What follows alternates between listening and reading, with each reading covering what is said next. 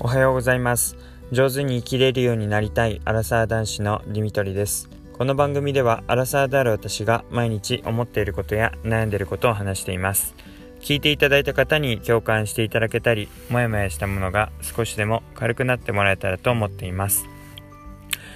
おはようございます、えー、日曜日の朝になります、えー、寒いですね。本当に急になんか寒くなったなって感じがします。で、えっ、ー、と、昨日の配信聞いていただいた方は、えー、ご存知かと思うんですが、えー、昨日私は、え普通は土日休みなんですけども、え昨日出勤があって、え今日がやっと休みに入ったっていう感じになります。えまあ、つまり先週6連勤だったっていう感じですね。で、結構早起きも続いたし、残業も続いたしっていう感じで、結構、うん、ハードだったんですが、えー、なんとか乗り切ったっていう感じでした。えなので今日と明日休みになりますやっぱりそういう、えー、振り替えの、まあ、他の人は働いてるけど自分は休みっていうそのなんか優越感というか特別感がすごいいいなって思ってはいあの特に、まあ、この今日は、えー、も休みですけど明日も休みっていうその、はい、ゆとりある感じがすごいいいなーなんて思ったりしています。で、まあ、じゃあなんでこんな朝早いのかっていうとですね、まあなんか昨日夜はもちろんもう本当に体力切れって感じでもう家に帰ってきてバタッと倒れるように寝たんですが、あのそんな時間的には寝てないはずなんですけど朝やっぱり目が覚めちゃうんですよね、まあ、普段から起きている時間っていうのもあるんでしょうけどなんかこうずっと寝てられないっていうかうん、なんか あの寝る時には体力が切れるように寝てしまうし起きる時は逆に早く起きてしまうってこれ荒さあるあるだなって感じがするんですがなんかお子さんいるこう上司とか先輩の話聞いたりとかするとそもそもお子さんが起きてしまったりして長く寝るなんてできないよなんて言ってたんですけどなんか単純にこう別に子供いるわけじゃないですけどうん、なんかこう長く寝ることができなくなってるってあるあるな気がしているなって思います。まあまた多分途中で昼寝したくなったり眠くなったりするんでしょうけどもう早く起きちゃって眠れそうにもないのでもうなんか外晴れててあのすごいすっきりしてるしランニングでも行こうかなということではいこれから早朝のランニングをちょっと行っていきたいかなというふうに思っています。で、まあ、今日はその後あの久々にあのお出かけしに行こうかなって思ってるので、まあ、気持ちよく、はい、お出かけできるように、うん、あのランニングをしていきたいなというふうに思います。で、えっ、ー、と、まあ、前置き長くなったんですけども、まあ、ちょっと仕事をする上でっていうことで、えー、話をしていきたいと思います。あの、なんか仕事する上で、まあ、気をつけなきゃいけないなっていうふうに思っていることが、まあ、一生懸命頑張るのは当たり前なんですけども、まあ、頑張りすぎないっていう、まあ、当たり前なんですが、あの、どの程度まで頑張るのかっていうことについて、えー、今日は話したいなというふうに思います。あの、まあ、どうしてこういうことを思ったかっていうと、まあ、どうしてもこう、うん、いろんな方面から与えられたりとか、まあ、期待もかけられてこういろいろ仕事が降ってくる中で、まあ、もう自分の思い通りにこうこれをやるけどこれをやらないとかなかなか選べないところもあるかと思います。まあ、ただ、まあ、もし選べるか選べるっていうかこう自分の中でその裁量を決められるっていう風になるんであればどの程度までやるのかっていうと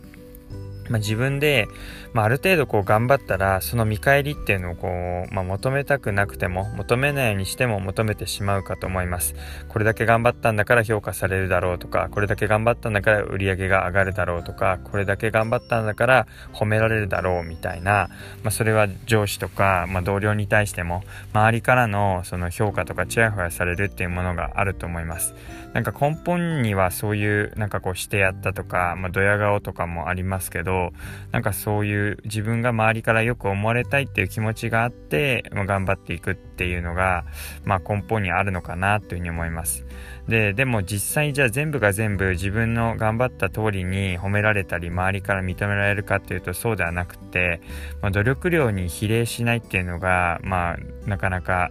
この世の中の理不尽なところというかまあ当たり前なところで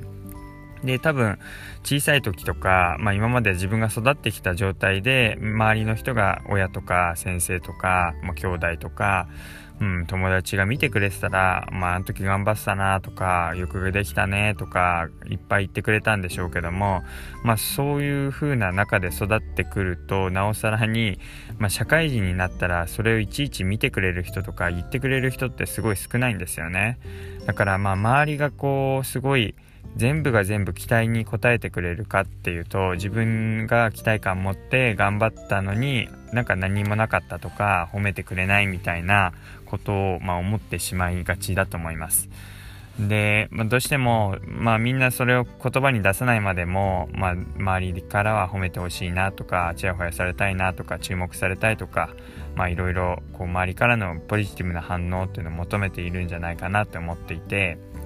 でけどそれは思い通りにならなかったり、まあ、やっぱり見返りを求めるといいことってないんだろうなっていうのが、まあ、自分の経験則です。で、まあ、でもやっぱり頑張ったからにはっていうふうにこういろいろ思いたい部分もあると思うので、まあ、もう自分自身で、うんまあ、まずはこう見返りを求めすぎない程度に頑張るっていう部分と、まあ、それでもこう避けられないまあ、自分で頑張ったなって思う部分はもう自分自身で褒めてあげる。もう自分自身でこう頑張ったねってもう一人自分を作るような感じで何が頑張ったのかっていうのをこう言葉にこう出していくっていうのが大事かなというふうに思います。あの自分自身もあの私もですけどこう頑張ったなって思う部分はなんかこうやって音声配信で話したりとかノートに書き出したりとか、まあ、奥さんに話したりしてみるのもいいんですけどなんかこうやっぱり褒めてくれないんだよななんていうのが恥ずかしい時にはあの自分でノートに書いてあこれ頑張ったなとか言ってこう花丸つけたりとかなんかそういう、まあちっちゃな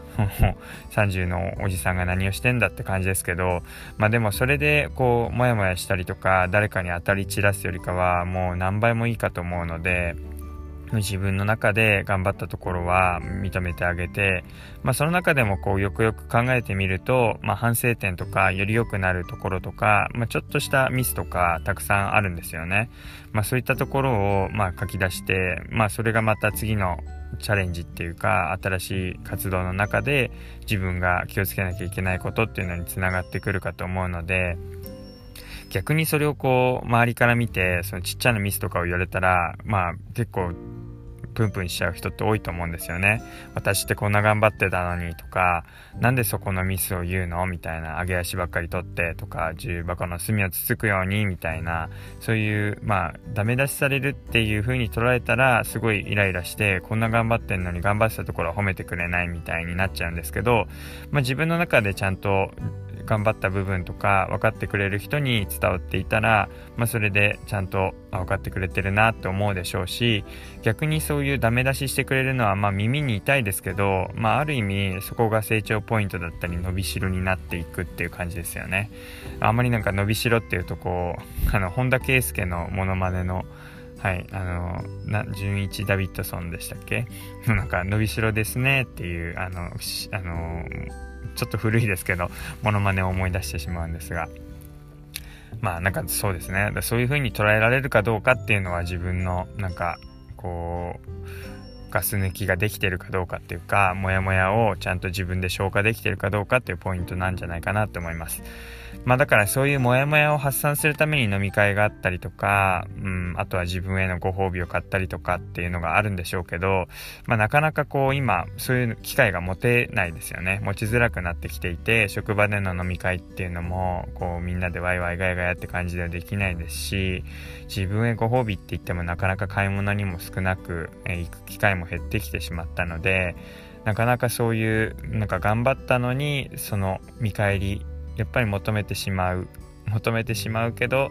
なかなかそれは発散されないみたいななんか毎回の、えー、その業務がこう消化されずに自分の中でこうクリアにならずにこうモヤモヤだけ募っていくみたいなそういうのが自分にとって良くないなっていうふうにいうふうに思うのではい、ぜひ、まあ、自分自身へのこう、まあ、戒めというか、まあ、そうだよって語りかけているようなところもあるんですがぜひあの共感される方も少なからずいるかと思うので気をつけてみてほしいなっていうところです。であとはあのまあ本当これ自分自身もそうなんですけど言わないだけであの見てる人とか思ってる人はいっぱいいると思うんですよね。いっぱいってまあ言い切れないですけど一人でもいればよくないですか？っていう、まあ、分かってくれる人自分にとってもう仲間になってくれる人が必ずいるっていうのはあると思うんですよね。でそれが本当に仲間って言ったらなんかこうまるでこう肩を支え合うようなこうそこそういうイメージを倒れそうな時にこう肩支え合って一緒にこうスクラム組んでっていう感じのイメージかもしれないですけど、まあ、そこまでじゃなくてもそんな勇気はないとしてもこう頑張ってるそのあなたの姿を見てる人とかなんかちょっとでもこうそんなすごいですねとか頑張ってるねなんて言えないけどあのそのあなたの頑張りを見てる人とかうんなんかそういうこう全部が全部自分の思い通りには跳ね返ってこないかもしれないですけど必ず頑張りを見てる人はいるし、まあ、それでなんかこういいことって現れないかもしれないですけど、まあ、それが分かってくれる人がいるんだったら、まあ、十分頑張った甲斐はあると思うしなんかそういうものの積み重ねでなんかきっと自分のなりたい姿とかなんか自分が得たいものって手に入ってくるんじゃないかなって思ってるので、まあ、その1個頑張ったことに対して何もなかったとか、うん、あの自分の思い通りにいかなかったって一喜一憂するんじゃなくてうんまあなんかそういう時もあるよなみたいな感じにそれぐらいなんかこう ふわっと構えて、はい、いけるとまた自分もなんか次頑張れるんじゃないかななんて思っています。はいということであの具体的ではなかったですけども、まあ、仕事に関しての自分のどれほど頑張るのかっていうような話を、えー、していきました。では最後まで聞いていただいてありがとうございました。またお会いしましょう。